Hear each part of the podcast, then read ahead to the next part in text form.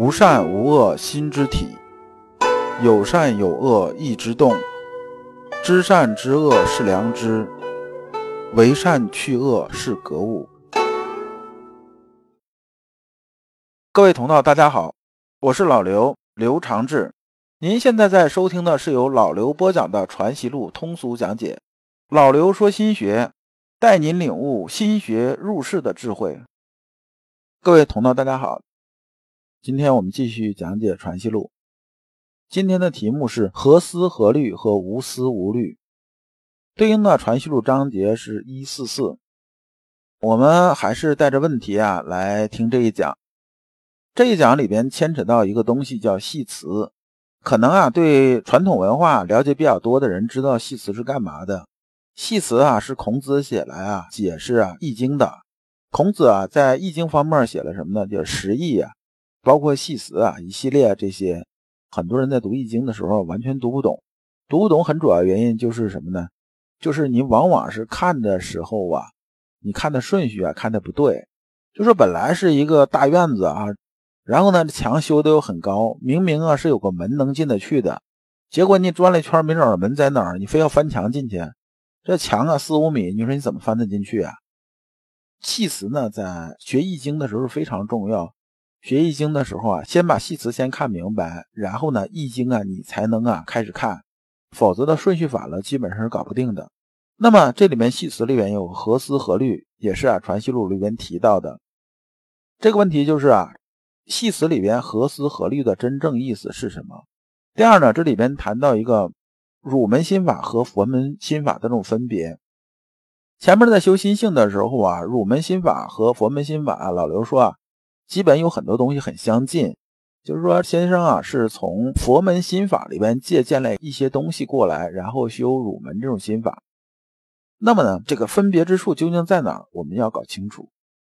我们看《传习录》原文，来书云：“上蔡常问天下何思何虑。”尹川云：“由此理，只是发的太早，在学者功夫，故事必有是焉而勿忘。此亦须识得何思何虑的气象。”一并看为是，若不识得这气象，便有正于助长之病。若认得何思何虑，而望必有是言功夫，恐又坠于无也。虚是不至有，不坠于无，然乎否也。这里面呢典故比较多，呃，我把这些典故啊跟大家说一下。首先啊，说上蔡这个人是谁？上蔡啊叫谢良佐，字显道。是河南上蔡人，所以啊，管他称啊上蔡先生，就上蔡。那么他呢是二程的弟子之一啊，而且是城门四大弟子之一，就是说水准还是比较高的。然后这个来信呢，我把周道通先生这个意思啊跟大家说一下。他说啊，上蔡啊就是谢良佐说啊何思何虑这个事情。然后呢，颍川先生说啊有此理，只是发的太早。他俩的意思综合起来说啊，这个何思何虑啊，其实就是无思无虑的意思，就是什么想法都没有。道通先生啊，他的总结是这样的，说呀，关于无思无虑这个事情啊，我的理解是这样的：如果啊，我们特别执着于啊这个无思无虑的时候啊，就是说我一定要到无思无虑的境界，自然呢就是个揠苗助长的事儿啊。但是呢，如果要忘了无思无虑这个事情呢？这个又出现的另一个极端，所以这个事情对我修学来讲的话呢，我觉着是能做到恰到好处，真的是很不容易。那么先生你怎么看？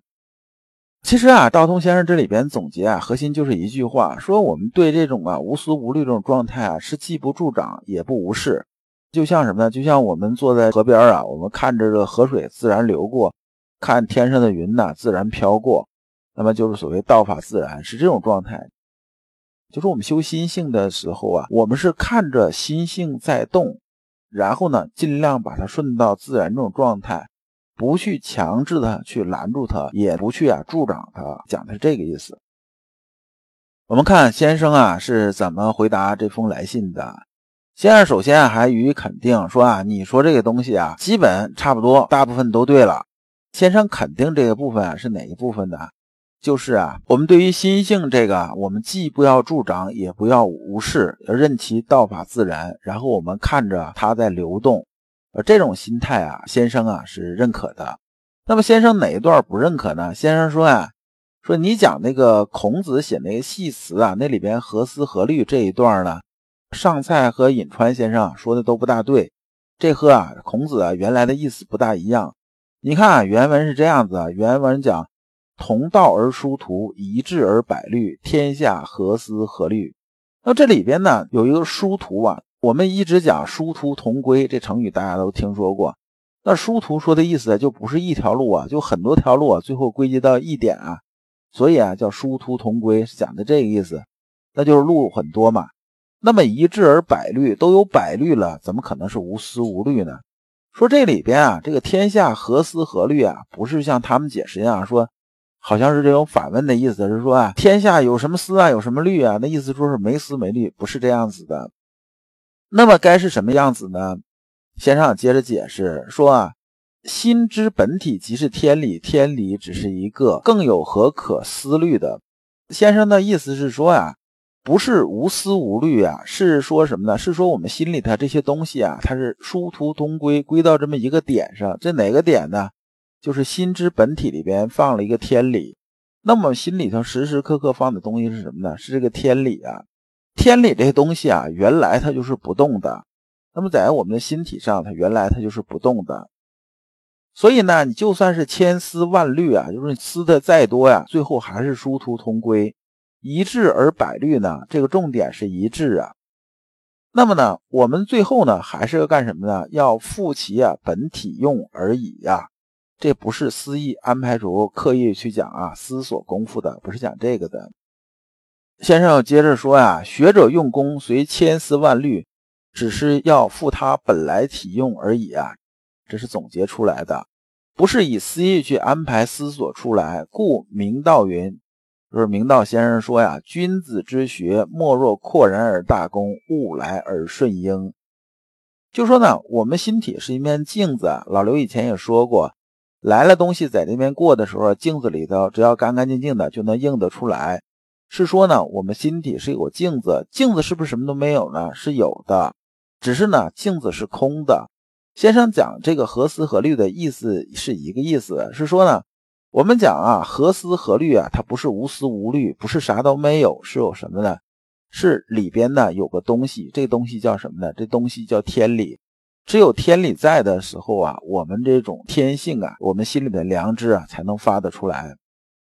所以今天啊，我讲这些东西啊，就是纠正啊，道通先生啊，您理解啊有偏差这种地方。如果你要这么想啊，就可能就成两回事了。所以这点呢，你一定要注意。这一封信呢，老刘用白话总结一下，这里封信主要是讲啊，《易经》里边讲何思何虑啊这四个字。先生的意思是说呢，我们呢在修心性啊、修圣学的时候呢，我们心里头还是要有一个天理在的。这个天理在呢，我们既不能啊揠苗助长的去强求它，那么呢也不能啊把它放到一边去。无论走哪条路啊，都可能会出现问题。这两者我们兼顾，就像什么呢？就像我们坐在河边呢，看着河水啊自然流过去。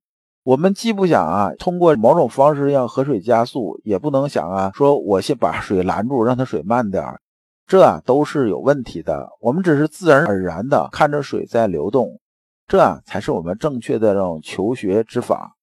如果本集的内容您听了有收获，对您有帮助，您可以点击右上角转发到朋友圈。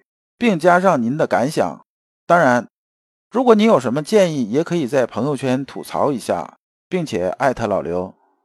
那么这一讲啊，我们就讲完了。我们下一讲讲氧气功夫，感谢诸君。